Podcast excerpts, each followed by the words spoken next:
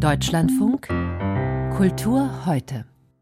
Was der Rassenwahn der Nationalsozialisten anrichtete, ist bekannt. Verfolgung und Vernichtung der europäischen Juden, Euthanasiemorde, Zwangssterilisation, Verfolgung von Homosexuellen und so weiter. Ein unbekannteres Feld und die andere Seite von Rassenwahn und Eugenik sind die nationalsozialistischen Lebensbornheime zur Erhöhung der Geburtenrate arischer Kinder. Auch Kinder von Wehrmachtssoldaten in von Hitlers Truppen besetzten Gebieten kamen in solche Heime. Viele wurden nach Deutschland zu Adoptivfamilien verschleppt. Nach dem Krieg landete manches Kind im Waisenhaus. Die Geschichte des einzigen französischen Lebensbornheims in Frankreich arbeitet jetzt das Theaterensemble Partage in Paris auf. Susanne Krause hat Les Petits Chevaux, die kleinen Pferdchen, gesehen und mit den Beteiligten gesprochen. Sie hat mir erzählt, oder beziehungsweise habe ich erfahren, Ein unsichtbarer Chor zitiert in babylonischem Sprachgewirr Aussagen von Lebensbornkindern. Das stimmt ein in die Geschichte der Hauptfigur, Hortense, die 1947 als Dreijährige in Frankreich von einem Ehepaar adoptiert wurde und erst jetzt nach und nach herausfindet, dass sie in einem Lebensbornheim irgendwo in Europa zur Welt kam. Zum Prolog tritt das gesamte Ensemble auf die Bühne, drei Frauen und ein Mann. Sie verkörpern im Stück insgesamt 14 verschiedene Rollen. Jede Figur hat ihre eigene Version, wann und wo die Geschichte begann. Cette histoire commence au début des années 2000. Cette histoire Ob nun zu Beginn dieses Jahrtausends oder gleich nach dem Zweiten Weltkrieg oder gar noch vor dem Krieg, da gehen die Meinungen weit auseinander.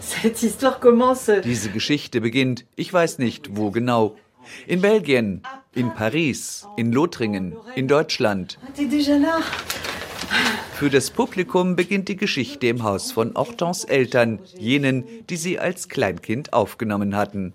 Nach deren Tod räumen Hortense und ihre Tochter Violette das Haus. Erst da erfährt Violette, dass ihre Mutter adoptiert wurde. Was zuvor war, weiß sie nicht mehr. Violette und Hortense gehen gemeinsam auf Spurensuche, die sie nach Deutschland führt, in das historische Archiv eines Suchdienstes. Dort stoßen die beiden Frauen auf Vernon.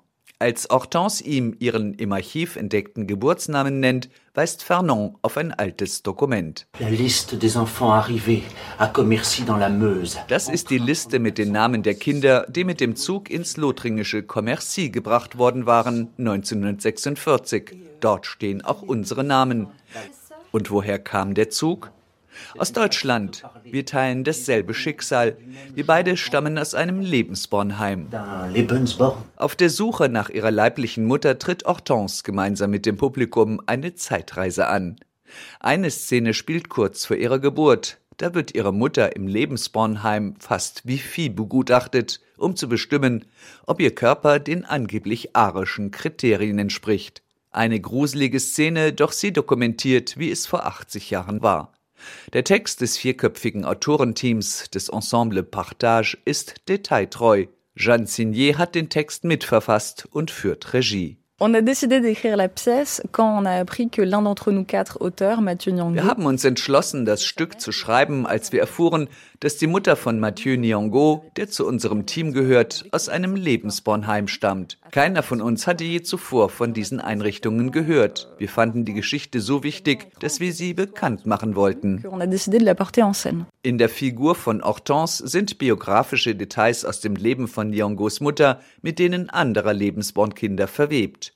Séverine Coujanot hat den Text mitverfasst. Auf der Bühne ist sie Violette. Ne pas trahir euh, les, les enfants euh, dont euh, cette pièce est un petit peu porte-parole. Unsere Priorität war, keinen Verrat an jenen zu begehen, die aus einem Lebensbornheim stammen. Das Stück soll ihnen ein bisschen als Sprachrohr dienen. Es geht um harte Themen und wir wollen die Komplexität der damaligen Ereignisse aufzeigen. Hortense findet eine Halbschwester, eine Deutsche, die ihr verrät, dass Hortense Mutter die große Liebe des gemeinsamen Vaters war, einem SS-Mann. Trotz einer eher kurzen Spiellänge von 90 Minuten bleibt Zeit für Differenzierung, Ambivalenz, Perspektivwechsel. Nadine Darmon wirkt in der Rolle von Hortense sehr überzeugend. Je trouve important de dire que cette histoire-là n'est pas intéressante à renouveler. Ich finde es wichtig, heute diese Geschichte zu erzählen, weil ich es wichtig finde, auszudrücken, dass sich so etwas nicht wiederholen darf. Denn eigentlich sind wir doch alle dazu bestimmt, zusammenzuleben. À vivre ensemble.